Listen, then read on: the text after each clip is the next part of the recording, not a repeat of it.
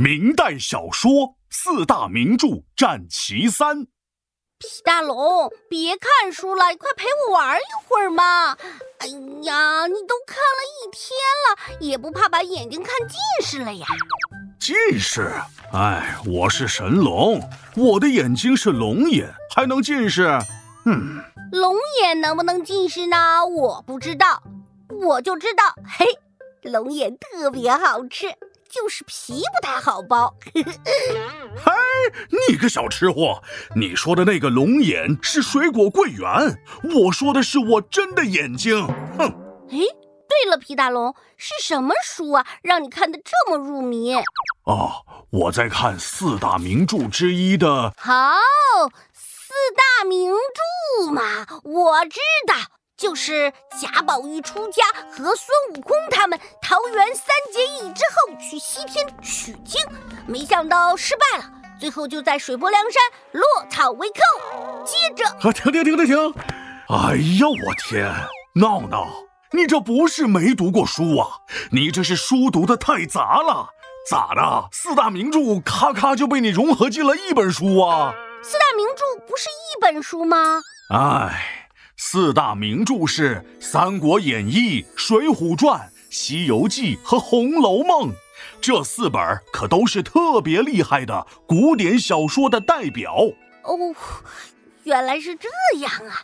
我又闹笑话了。你还记得我给你讲过唐诗、宋词、元曲吗？而这明清最具代表性的就是小说了。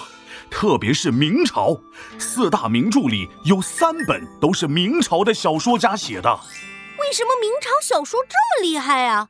哦，我知道了，一定是因为当时考试要考。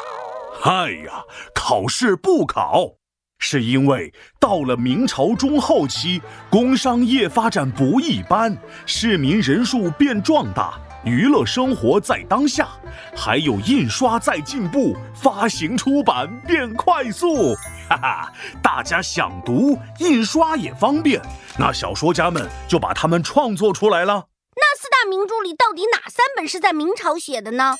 呃，除了《红楼梦》，其他三部都是。呃，咱们先说《三国演义》，三国三国，你知道是哪三国吗？记得呀。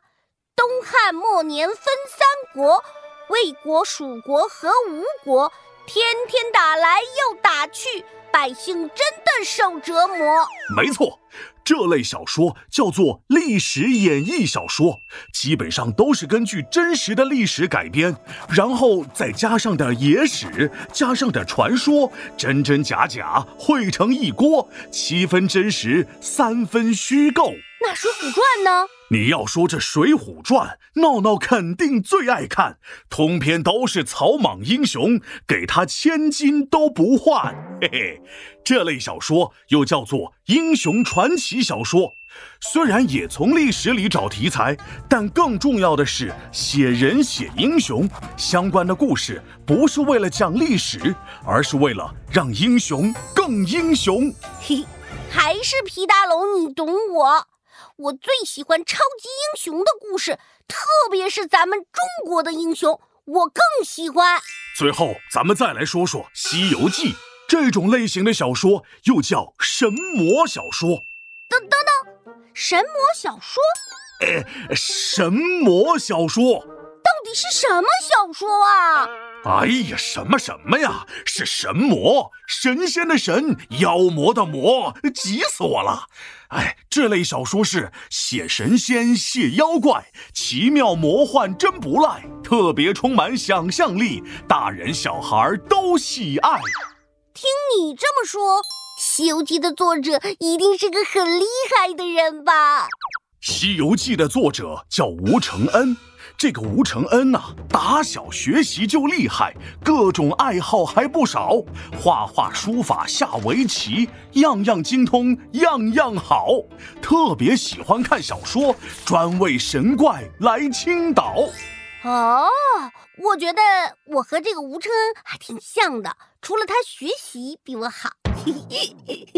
嗯，如果从考试的情况来说，呃，他的成绩也不是太好。呃，这个吴承恩在年轻的时候参加过好几次科举考试，但都没考好，就这样一直考，一直落榜，一直考，一直落榜。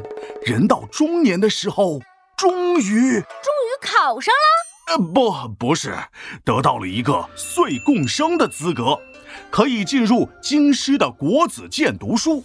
再后来，吴承恩好不容易当上了一个小县令，但没过多久，因为被人诬告，丢了饭碗。这也太倒霉了吧！所以呀，这个吴承恩是心里不爽，特生气，官场考场都失意，只好写书来表达。没想小说特给力，哈哈。吴承恩根据玄奘取经的故事，发挥丰富的想象力进行改编，最终写出了唐僧、孙悟空、猪八戒，还有沙僧师徒四人一路历经艰险，降妖伏魔，最终到达西天取经的故事。哦，原来是这样。看来吴承恩考试没考好，最开心的是读者吧？